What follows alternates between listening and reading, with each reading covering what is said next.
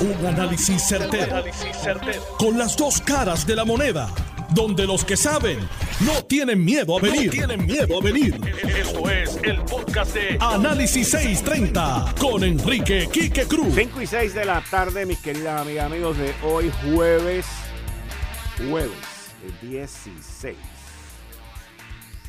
De, perdón, jueves 19. Discúlpenme que estaba mirando un número aquí que no es el que. Jueves 19 de mayo del 2022. Tú estás escuchando Análisis 630. Una noticia que es extremadamente importante para la inversión en Puerto Rico, para la creación de empleo ante la incertidumbre que hemos vivido aquí luego de que se aprobara la ley 154 durante la administración de Luis Fortuño, una ley que tenía lo que se conoce como un face out, una salida, y luego en la administración de Alejandro García Padilla le hicieron permanente y luego Ricardo Rosselló le hizo permanente y miren, llevamos ya más de 10 años con este julepe y no se había resuelto teniendo nosotros una pistola en la cabeza por parte del Tesoro de los Estados Unidos diciendo esto se tiene que acabar, esto se tiene que acabar, esto se tiene que acabar, creando un ambiente, como les dije, de incertidumbre, una situación que no se veía una solución temprano y hoy por la mañana nos enteramos por medio del secretario de Hacienda, Francisco Paré, que la situación está casi, casi resuelta. ¿Y por qué digo casi, casi? Porque falta la legislación local. Secretario de Hacienda, Francisco Párez, muchas gracias por atendernos. Bienvenido. Saludos, Quique. Gracias por la oportunidad y saludos a todos los que nos sintonizan. Secretario, eh, esto es algo que disipa la incertidumbre en términos de inversión, en términos de creación de empleo, porque ya pues se establece un camino a seguir. Todavía nos falta la parte de la legislación local, a base de lo que se negoció y de lo que se, se presentó y se acordó entre usted y eh, el Departamento del Tesoro. ¿Nos podría explicar, por favor? Sí, pues, pues básicamente el, el, gobierno de Puerto Rico eh, sabía, ¿verdad?, que teníamos que ya emigrar de un del arbitrio a la foránea, a una contribución sobre ingresos a las entidades que están haciendo negocios en Puerto Rico, que son las que tienen el decreto. Eh, así las cosas, hemos ensamblado una, una pieza legislativa que es bastante similar a la propuesta que emitió la Asociación de Industriales eh, a petición de la Asociación de Industriales, la, me parece que fue la semana pasada o hace una, una semana atrás. Así que en términos conceptuales estamos bastante alineados con eh, el lenguaje de la Asociación de Industriales. Ciertamente, eh, nuestra esta pieza legislativa que, que ya eh, en algún momento nuestra expectativa es que los legisladores la presenten eh, para consideración verdad de, de, la Cámara y, y del Senado. En esencia, pues ya contempla la última retroalimentación que cambia significativamente algunos componentes de, de, la pieza que había presentado la Asociación de Industriales que recogía el trabajo que había hecho el Departamento de Hacienda con, con eh, los componentes de, de, la industria de manufactura. Así que una un poquito una legislación un poco más comprensiva, eh, perfeccionada a la luz de esa retroalimentación que ha ocurrido en las pasadas semanas por el eh, por el Tesoro Federal que les permitió a ellos poder ya sentirse cómodos con la pieza que tenemos para que vaya el trámite legislativo correspondiente en Puerto Rico. Usted yo sé que ha estado en conversaciones con el presidente de la Comisión de Hacienda en la Cámara, Jesús Santa, con Zaragoza, al igual que con los presidentes camerales. ¿Ve usted algún tipo de disloque en lo que falta para culminar con, esto? Mira, no, yo eh, veo apertura de parte de ambos cuerpos eh, veo apertura de parte de, de, la, Asamblea Legislativa. Yo creo que conceptualmente el, estar alineados con, eh, con la industria, que la industria también está alineada con nosotros, pues eh, en términos conceptuales de cómo debe ser el modelo contributivo, pues, pues algo que simplifica un poco el trámite. Eh, en términos generales, yo creo que, que debemos ser eh, responsables, tanto la rama ejecutiva como la rama legislativa, a la hora de proceder una legislación para asegurarnos que cumpla con el principio de neutralidad en ingresos, eh, que es un requisito indispensable y, verdad ineludible incluido en, en, el plan fiscal certificado por la Junta de Supervisión Fiscal. Así que en la medida en que estemos dentro de, esos de esos parámetros, y obviamente que no se modifiquen eh, las partes que son sensitivas para que este impuesto pueda ser acreditable dentro del, marco jurídico y, legal en, los Estados Unidos pues definitivamente debe ser una pieza que, que verdad que tenga el aval de, de todos los componentes. Secretario, le pregunto, de ser esta medida aprobada, sustituida por la actual, ya aprobada también por el Tesoro de los Estados Unidos, que me imagino que el Tesoro una vez la pieza legislativa esté firmada por el gobernador, aprobada por las cámaras y firmada por el gobernador, el Tesoro la va a revisar a ver si cumple con lo que tienen allá. Esa medida nueva, esta, este nuevo estatuto tributario para la foránea, en términos de recaudos, ¿nos deja igual? puede ¿Tiene oportunidad de mejorar los recaudos o nos deja menos? ¿Cómo, cómo eh, impacta la medida? Nos deja igual, que yo creo que es otra diferencia con la pieza legislativa de la Asociación de Industriales.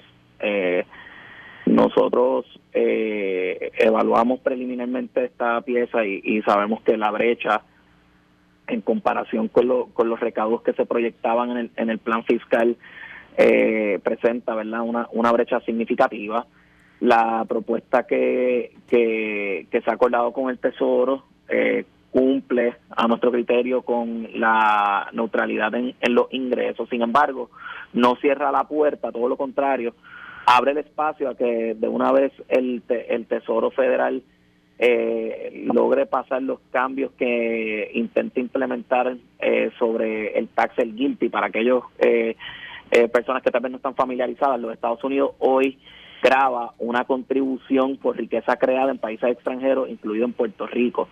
Esa riqueza hoy tributa el 10.5%. Eh, así las cosas, si eh, se eleva al 15 al 15.8%, que es básicamente la propuesta que, ha estado tratando de mover el presidente Biden, y permitir que los territorios puedan acreditar el 100% de la contribución en vez del 80%, esta medida pues eh, básicamente eh, aumentaría de igual manera eh, la contribución en Puerto Rico, en cuyo caso pudiese incluso hasta, hasta generar más recaudos. Ok, excelente. Pero lo más importante es pues que ya esto crea un una, una legislación permanente que los que quieran invertir, crear empleos aquí en Puerto Rico, pues ya saben eh, qué es lo que, lo que va a regir esto. Sí, definitivamente entendemos que es competitivo, eh, que establece unas guías más transparentes que en el pasado, pues se le quita ese criterio que tal vez tenía el secretario Haciendo, secretario de Desarrollo Económico, en establecer tasas contributivas unilateralmente a, entidades con decretos, tal vez como ocurría en otras leyes, que en, varias instancias se podía dar hasta el 0%. Eh, esta pieza legislativa yo creo que establece los parámetros eh, eh, básicos para establecer qué tasa efectiva te va a aplicar. Así que yo creo que es un, paso fundamental en una mejor administración contributiva en Puerto Rico. Entendemos que en términos generales eh, protege eh, la actividad económica en la, en la isla y, cumple con los parámetros del plan fiscal a nuestro criterio y sobre todo eh, tiene la bendición ya del Tesoro Federal según ha, sido redactada particularmente en las últimas modificaciones que se ocurrieron en los pasados días. ¿La Junta de Supervisión Fiscal tiene que darle la bala a esto también?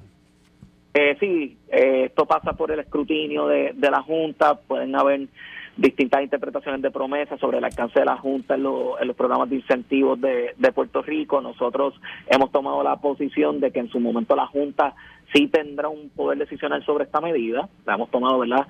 Eh, persuasivamente, queremos, no queremos tener una controversia con la Junta de Supervisión Fiscal en cuanto a los asuntos eh, de ingresos generados. Obviamente la Junta puede tener sus opiniones en otros asuntos que ya son más de índole de política pública, pero dentro de las fronteras y el alcance de, la Junta, pues entendemos que esta medida cumple con lo que dicta el, plan fiscal certificado. Muy bien, muchas gracias secretario, gracias por atendernos hoy.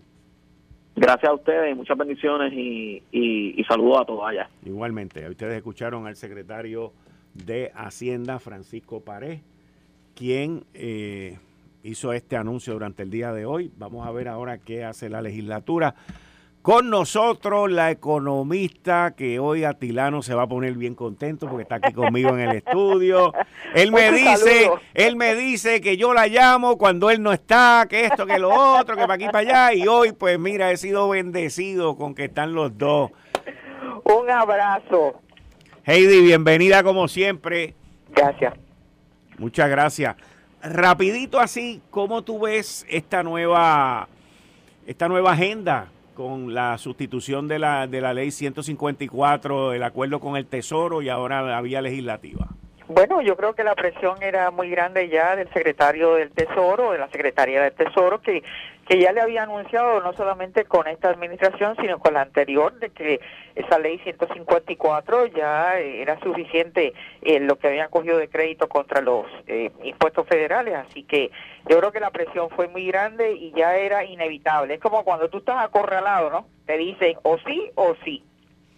¿Cómo se va a resolver finalmente?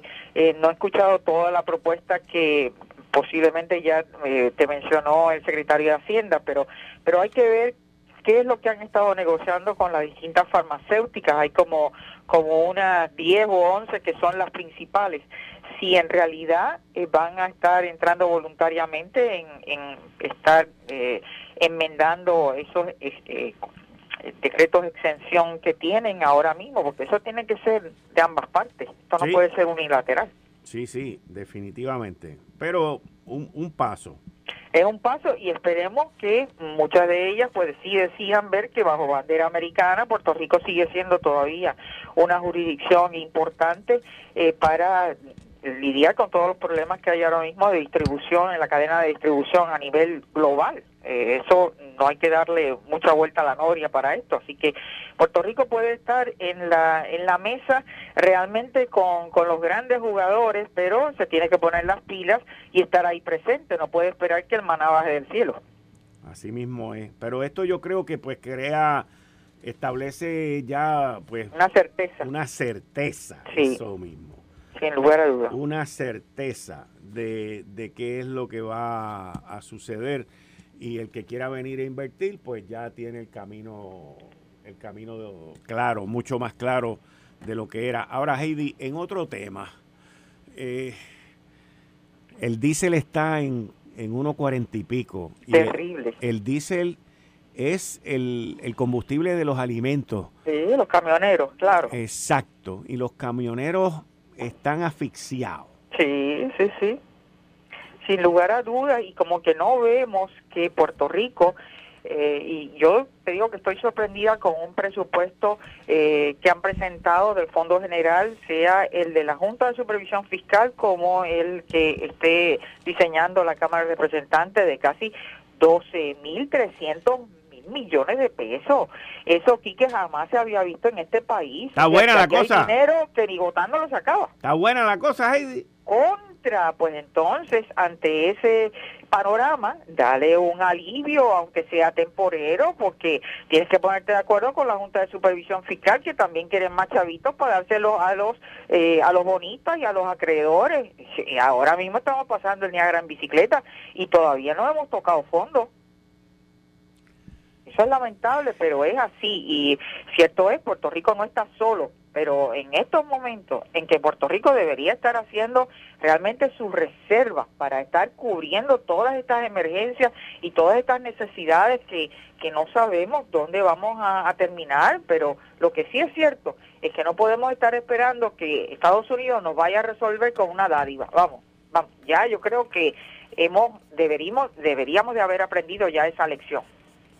Explícame un poquito más allá cuando tú dices deberíamos de tener nuestras reservas. Claro, si, si ahora mismo tú me dices, o lo que están presentando es que hay 12, un presupuesto del Fondo General de 12.300 mil millones, es decir, 12.3 billones de dólares, para ponerlo como, como en inglés, con la B de bueno. Y antes era entre 9 y 10 billones. ¿Qué tú me quieres decir? Esos 2 mil millones, ¿de dónde aparecieron? ¿Puerto Rico está recaudando ahora más en impuestos o es que la inflación también nos lleva eh, que, que tenemos esta ilusión monetaria? porque lo que se está legislando no va a ser no va a ser ilusión, va a ser chavitos de verdad que salen de tu bolsillo y el mío. Yo entiendo, y explícame tú sobre esto, que tú lo acabas de mencionar ahora, que la inflación inclusive nos va a llevar a que Hacienda sobrepase los recaudos. Pues imagínate, entonces estamos pagando más en el IBU porque todos los precios suben, pues el once y medio está ahí quieto. Eso es lo que yo te decía, que hay que poner a dieta al gobierno. Aquí hay que realmente estar mirando esto de arriba a abajo. ¿Cuáles son? Acaban de definir los servicios esenciales. ¿Para qué quiere el gobierno el dinero? ¿Para qué se lo estamos dando? Eh, carretera que recibe tanto casi pues mira, 53 centavos entre la crudita y la gasolina para que para mejorar los expresos y están 12% de ellos están en condiciones pésimas. Se, lo, se los estamos dando para que hagan contratos de brea en las carreteras y, y, los y los contratistas así pues hagan sus negocios, no todo, no estoy generalizando, para unas compañías específicas se ganen unas subastas de, de recogido de basura, no estoy generalizando. Sí Sí, sí, Es que de verdad que necesitamos un proceso educativo para que la gente aquí entienda que el gobierno no es un ente que viene de Marte. El gobierno somos nosotros y sale de nuestro bolsillo el salario que le estamos pagando. Desde el gobernador, los secretarios, los legisladores, toda esa gente. Oye, deben ser los que sirvan al pueblo de Puerto Rico, pero eso como que se ha, ha habido como un desfase en las últimas décadas y que ahora es, déjame ver, ¿cuánto voy a entrar aquí? A ver cuánto puedo chupar, cuánto puedo sacar. Eh, ¿Y dónde está el servicio? No sé, eh, realmente eh, uno se tiene que preguntar cada vez que ve, abre la prensa y ve otro, otra, otro esquema más de corrupción, pero definitivamente el, si tienes tanto dinero, tienes que ponerte a dieta ¿Por qué tenemos que tener un once y medio por ciento del IBU si tienes tanto dinero? Si antes lo habías hecho con nueve mil y diez mil millones de pesos, oye, pon un detente también. La autoridad de acueducto, que ese es uno de mis temas favoritos ahora, la autoridad de acueducto, ¿por qué tiene que estar aumentando eh, todos los años en julio esa tarifa? ¿Por qué? Eh, y tiene un ajuste por la, la Junta de Fiscal, eh, tienen por ambiental, cuando tú sigues sumando ahora, es extraordinario y ese es el secreto mejor guardado, pero nadie yo no sé, la legislatura, el gobernador nos da un manotazo y dice, oye, déjame ver la, el estado financiero de ustedes, cuáles son sus ingresos, cuáles son sus gastos operacionales. Vamos a hacer aquí un, en realidad unos, unos ahorros ¿O qué pasa? ¿Que somos tan incompetentes que no podemos hacer eso? No sé, todos tenemos que hacer ajustes. Pues gobierno, empieza a hacer ajustes. Heidi, en términos del bolsillo y la canasta básica, ¿qué va a pasar aquí? Pues, hijo, eh, lo que sabemos, estamos como el cordero que está ahí en el escudo de, de Puerto Rico. Tú sabes, estamos ahí eh, sentados, mansos, doblegados. Es decir, ¿Qué herramientas tenemos nosotros como, como pueblo que si no se educa y si no tiene una herramienta para escribirle a su legislador, para escribirle dónde están los emails, dónde están los teléfonos, vacíele allí, no es meramente hacer protestas de ir allí, este, hacer un chirichijá, no, no, no, no, no. Esto tiene que ser constante y en eso es que hay que tener una educación para uno ser asertivo. Pero si el pueblo está en, en las de, ay bendito, este sigue aumentando, ¿qué voy a hacer? La gasolina me sigue aumentando. Uno tiene que decir, oye, yo creo que yo puedo hacer unos ajustes hasta cierto punto, pero también el gobierno le tengo que exigir y decirle, oye, estás recibiendo tanto dinero, empieza a bajarme un poco, tienes la, la gran oportunidad, aunque sea temporero, pues tienes que ponerte de acuerdo con una Junta de Supervisión Fiscal que realmente mm, tampoco le ha interesado mucho el, el crecimiento o el desarrollo económico del país, porque esto va para crecimiento negativo, no te equivoques. No ha salido el año fiscal 2021 que terminó el año pasado, en junio 30. Las cuentas nacionales no han salido y ya el año fiscal 2022 va a terminar. Te digo, en algún momento como que tenemos que decir, basta ya, tenemos que ser mucho más eficientes y más competentes. Eso es una falta de respeto. Tú sabes que eh, cuando, te, cuando estabas hablando sobre el aumento del agua, yo hablé con, con la presidenta Doriel Pagan ayer, que le entrevisté sobre el aumento en, en Lo sé todo, y la mitad del aumento, estamos hablando de casi un 5%, ella me explicó que la mitad del aumento no tiene nada que ver con agua. Pues claro, ese ajuste fiscal, que si el ambiental... No, no, no, no, no, no, peor, peor. Tiene que ver con el aumento en la luz. Ah, pues, pues tú sabes, seguimos en la cadena, en la cadena, en la cadena seguimos. A mí lo que me preocupa de todo esto eh, es que vamos a llegar a un punto, no sé si va a ser más adelante este año o principio del año que viene, en que los aumentos van a ser tal agua, luz y todo lo que está dentro, en nuestro entorno, que aquí va a haber mucha gente que no van a poder cumplir con sus cosas más básicas. Sin lugar a dudas, sin lugar a dudas.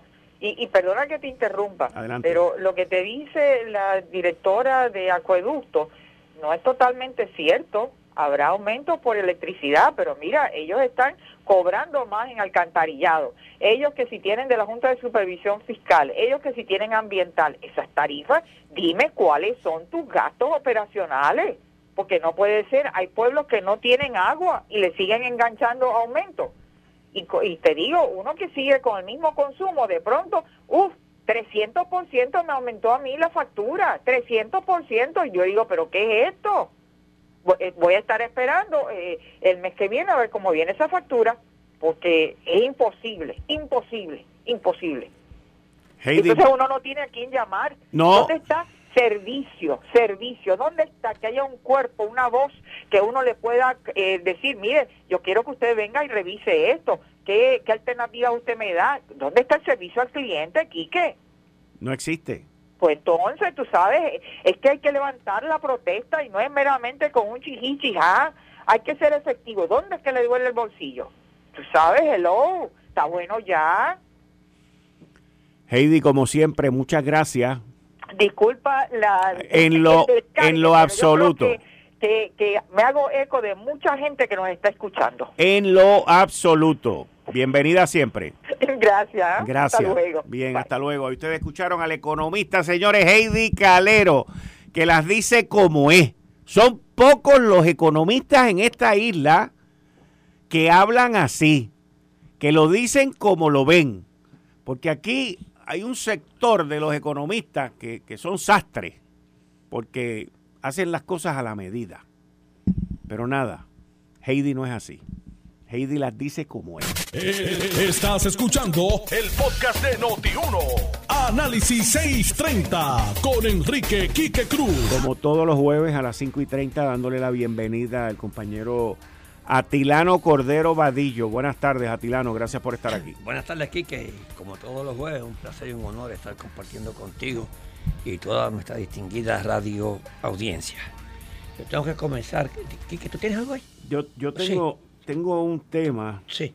que, que yo, yo discutí el macro de este tema que tiene que ver con corrupción. Déjame entonces darle una, una felicitación a Pare por, adelante, adelante. Yo tengo que felicitar eh, al trabajo que ha hecho el secretario de Hacienda, eh, este, porque este Francisco Pared, eh, el acuerdo del arbitrio a la foránea, a lo mejor nosotros no sabemos el impacto que tiene eso para Puerto Rico. Muchas personas desconocemos cuál es el impacto. No es solamente el, el, 20% del presupuesto que entra a Puerto Rico. Para mí lo más importante es los miles de empleos bien remunerables que tiene esa industria en Puerto Rico. O sea que el trabajo que ha hecho el gobierno de Puerto Rico de retener esta, esta industria y llegar a ese acuerdo con el Tesoro de los Estados Unidos es de vital importancia para el futuro desarrollo de Puerto Rico. Que, que, aquí nosotros tenemos que tener cuatro presupuestos balanceados. Y si se nos iba esos dos mil millones de dólares, no íbamos a tener esos cuatro eh, presupuestos balanceados en el cual estaría la Junta aquí mucho más, pero tampoco nosotros podíamos ir al mercado de bonos de los Estados Unidos para financiar infraestructura en Puerto Rico. Así es que esto tiene, esto tiene este, un efecto colateral bien grande en la economía de nuestro país. Yo tengo que felicitar a, a Francisco Pared y yo estoy seguro que ahí la Junta de Control Fiscal también puso su piedra para que el, eh, el, Tesoro de los Estados Unidos también ayudara a que Puerto Rico pueda salir de la quiebra donde nosotros estamos.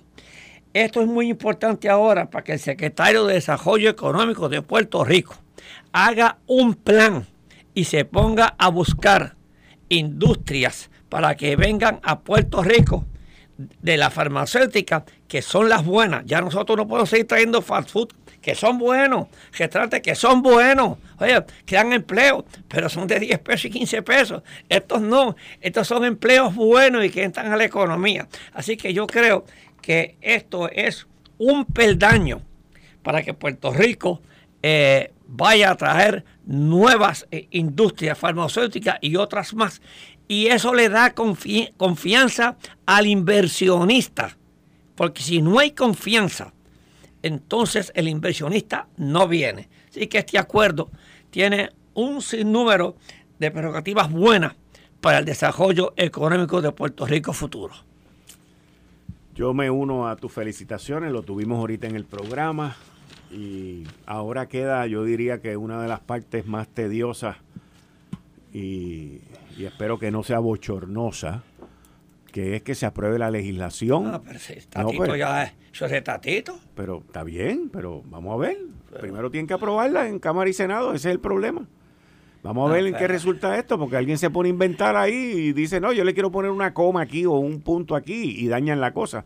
Yo estoy seguro que eso no va a pasar como la crudita. Yo espero. Ah, Eso es la morita. la crudita la han virado para atrás como cuatro veces. No, será de emergencia. Esa era una cosa de emergencia, gracias. Si no, llega de emergencia, nunca llega. y se haga, si el paciente se llega a estar muriendo esperando por la aprobación de la crudita. No olvídate de eso. Esa es la legislatura que tenemos, olvídate de eso. Vamos. a rayo. Ahora mira, los legisladores y nos explicarán. Yo quiero hacer un comentario. Esta semana, cuando surgieron todas estas situaciones de corrupción, inclusive el de Obras Públicas de Guayama, el martes, cuando surgió el, arresto de, del, de Obras Públicas de Guayama, que hoy se declara culpable, yo hice un análisis que lo quiero volver a repetir, porque esto sigue creciendo.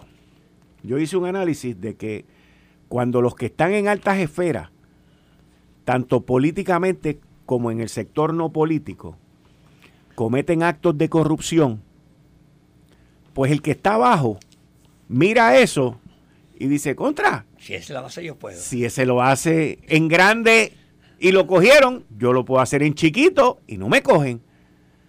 Y ahí yo vengo y me llevo un filete del, supermercado de Atilano, me llevo un filete, me llevo unos rabitos de langosta del supermercado de Atilano, o de un restaurante me llevo una paletilla, o de X sitio me llevo tal cosa, y, y lo más probable es que la primera vez, la segunda vez me salga bien. El punto que estoy trayendo es que la corrupción en alto nivel, que es el que estamos viendo aquí en Puerto Rico, se destila hacia todas las áreas de nuestra sociedad. Y por eso es que usted ve que el de Guayama, el director de Obras Públicas de Guayama, ¿qué hace Obras Públicas? Embreal. Pues ese también está cogiendo. De la brea. El de la brea y el alcalde cogía y el de Obras Públicas cogía y lo más probable es que hayan dos o tres, porque eso es así. Así como funciona el pillaje, así es como funciona la corrupción. Y mientras nosotros no podamos establecer las prioridades y el obstáculo en la subasta, en que no se hagan cambios de órdenes, en que la gente que invierte en los políticos no pueda después participar en subastas para ganarse millones en contratos y obtener la inversión que hizo, pues vamos a seguir siendo tierra de nadie. Y hoy, hoy, lamentablemente, de nuevo, volvemos a, ir, a oír de otro arresto. En esta ocasión, los federales de nuevo, los federales de nuevo, arrestan al jefe de la unidad de bomberos de Cabo Rojo por trata y contrabando de personas. ¿Ok? Pues mira, ¿qué hacía el individuo? El individuo venía, Cabo Rojo, hello, por allá, por donde entran, ¿ok? Por la costa oeste, él venía, los esperaba, los montaba, los guardaba, los transportaba y se ganaba unos chavitos en eso. El individuo hizo eso por tres años. Tres años. Violando la ley. Corrupción, criminal, trata humana. Sabe Dios hasta las cosas que hizo con esas personas. Y por fin hoy, de nuevo, Vienen los federales y, lo agarran. Y se lo llevan. Deja a su familia guindando, deja a todo el mundo atrás y va para adentro. Eso es corrupción también. Mientras aquí la gente vea un huequito donde pueden cometer una ilegalidad para ganarse unos chavos y las autoridades estatales o municipales no hagan nada, pues vamos a seguir siendo una tribu de taparrabo y de sombrero de pluma. Porque no hay de otra, señores. No hay de otra. ¿Usted se cree que este individuo hizo esto solo? ¿Usted se cree que nadie sabía? ¿Usted se cree, y esto me perdonan los jefes de él, pero usted se cree que el estilo de vida encajaba con el salario de ser jefe de bomberos allí. Esas son cosas que nosotros los jefes tenemos que estar pendientes y que tenemos que estar vigilantes.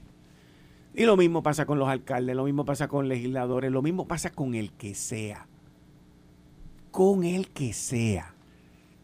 Nosotros como sociedad, como pueblo, no vamos a poder avanzar si no empezamos a matar las cucarachas que están en la casa.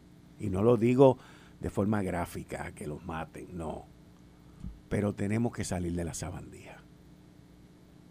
Porque esto está en todo, en todos lados, en todas las esferas, en todos los lugares. Esto no es solamente en la política.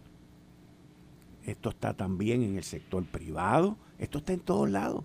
A Tilano le robaban las colitas de langosta por montones. Por montones. Y los filetes también. No le robaban el corn beef, le robaban las colitas de langosta. Y le robaban los filetes. Y los porterhouse y las cosas. No le robaban el, paquete de, de hot dog. No. Porque los pillos tienen buenos gustos también. Los corruptos tienen buenos gustos también. El que, el que está corrompido, el que es corrupto, quiere vivir mejor de lo que estudió, quiere vivir mejor de lo que trabaja, lo quiere fácil. Y por eso tenemos, tenemos que ser parte de la solución. Jefe de bomberos, director de obras públicas, vicealcalde de Trujillo Alto. No, hombre, no, señores. Todos, todos, todos tienen algo en común. Le gusta el billete que no es de ellos. Le gusta el billete fácil. Y esas cosas se pueden ver, se pueden ver bien fácilmente. Aquí todo el mundo tiene que estar al pendiente. Todo el mundo tiene que estar al pendiente, porque la responsabilidad es de todo. Atilano. Oye, que yo me uno esas palabras tuyas. y yo viví eso en mi empresa, pero es esto se, eh, la corrupción se ha arraigado. Es algo nuevo. Aquí este, yo fuera del área este, te estaba diciendo que esto es se lo copiaron de México. un coyotito puertorriqueño, pequeñito. Un coyotito, ¿no? porque son coyotes que meten cientos de personas y miles de personas por ahí por abajo. ¿Ok? Y le cobran caro. Aquí este, este individuo parece que ya tenía una relación y, y este individuo no estaba actuando solo. Aquí tienen que haber más personas. Y yo estoy seguro que las van a gestar, porque van a empezar a hablar. O sea, este tráfico de trata humana que era por allí, ¿okay? que a lo mejor, bueno, estoy seguro que los escondía, o, ¿sabes? O le daba protección y esas cuestiones, y le cobraba, porque de gratis no era. Pero lo estaban siguiendo hacía tres años, hasta que lo cogieron. Así es que yo también digo, oye, no hay, con los federales no hay impunidad. Usted va a estar y el día menos tranquilo, lo agarran. Así es que yo espero que Puerto Rico vaya con todo lo que está sucediendo ahora, haya una limpieza en todo el sistema este, público de Puerto Rico, porque en el privado nos toca a nosotros hacerlo, porque nos cuesta dinero a nosotros. Así mismo es. Bueno, tía. En lo que llegan los, los, los, amigos que no que, que tengo un, un, tema más, oye, la, el, el petróleo sigue subiendo.